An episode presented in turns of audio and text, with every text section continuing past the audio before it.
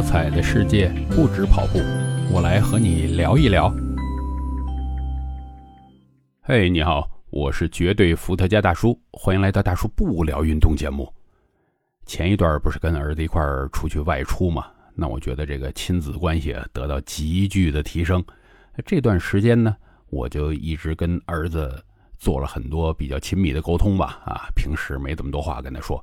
啊，其中有一点呢，我就说你这个中考也过了，马上就高中生了，要改善一下自己脾气啊。你这个脾气平时可有点不好。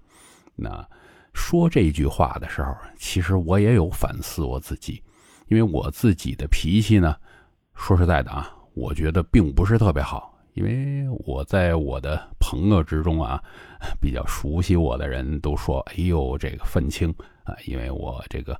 抱怨什么时候也有时候比较多，那我呢？哎，再反过来看啊，包括我的家里人也说啊，我这些年的脾气其实已经改善了非常多。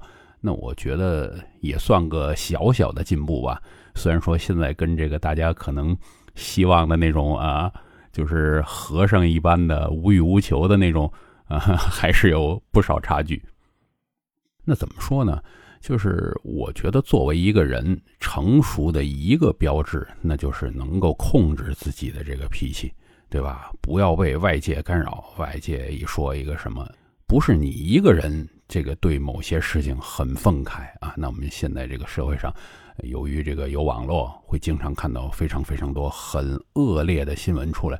那不仅仅是你生气，对吧？全体人民都生气，那为什么就你表现那么突出呢？所以呢，我觉得我还要继续的控制自己脾气，给孩子做一个好的榜样。而且像我自己在做，也不叫做媒体吧，就是自己在微博上经常发很多言。这个发言的时候，你既然是给全体网民看的，那包括我这个 粉丝也比较多啊，就什么样粉丝都有。呃，或者就是根本就不是我粉丝啊，瞧见我一条这个内容写的比较好，就过来，哎，时不时呢就冒出这么几丁人啊，就开始谩骂。我也不知道他们这个怨气都是哪儿出来的。我心想，哎，我这东西也没得罪谁啊，我就很正常的叙述一个事情。哎，这件事呢，反过来交给我两个，第一就是。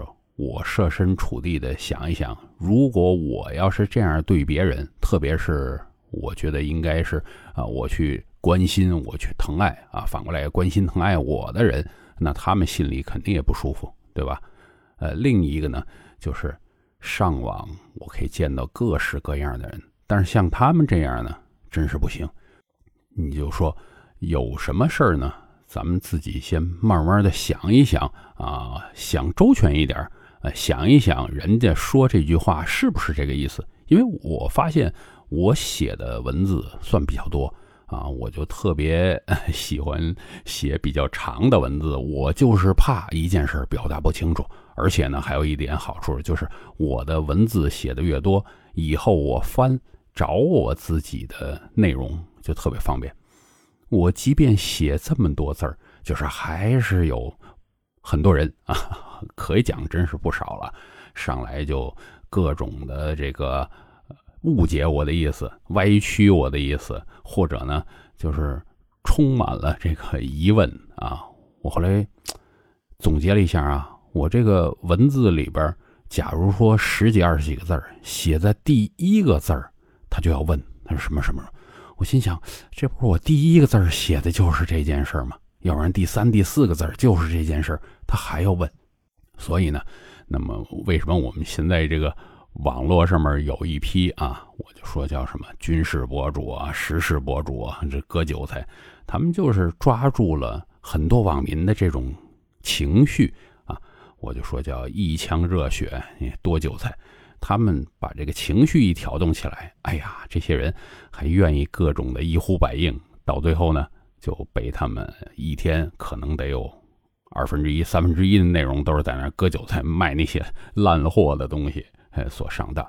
所以，成年人一定要控制好自己的情绪，哎，咱们心平气和的把事儿看清楚之后再发表自己的意见，再抒发自己的情绪啊啊！今天就聊到这儿，有空咱们继续的不聊运动。